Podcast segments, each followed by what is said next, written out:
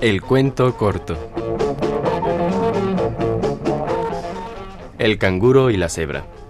Un canguro que saltaba torpemente con un objeto abultado oculto en la bolsa, encontró a una cebra y deseoso de atraer la atención dijo, Por tu vestimenta parece que hubiera salido recién de la penitenciaría. Las apariencias engañan, replicó la cebra, sonriendo consciente de un ingenio más corrosivo. Pues de lo contrario, diría que sales de la legislatura.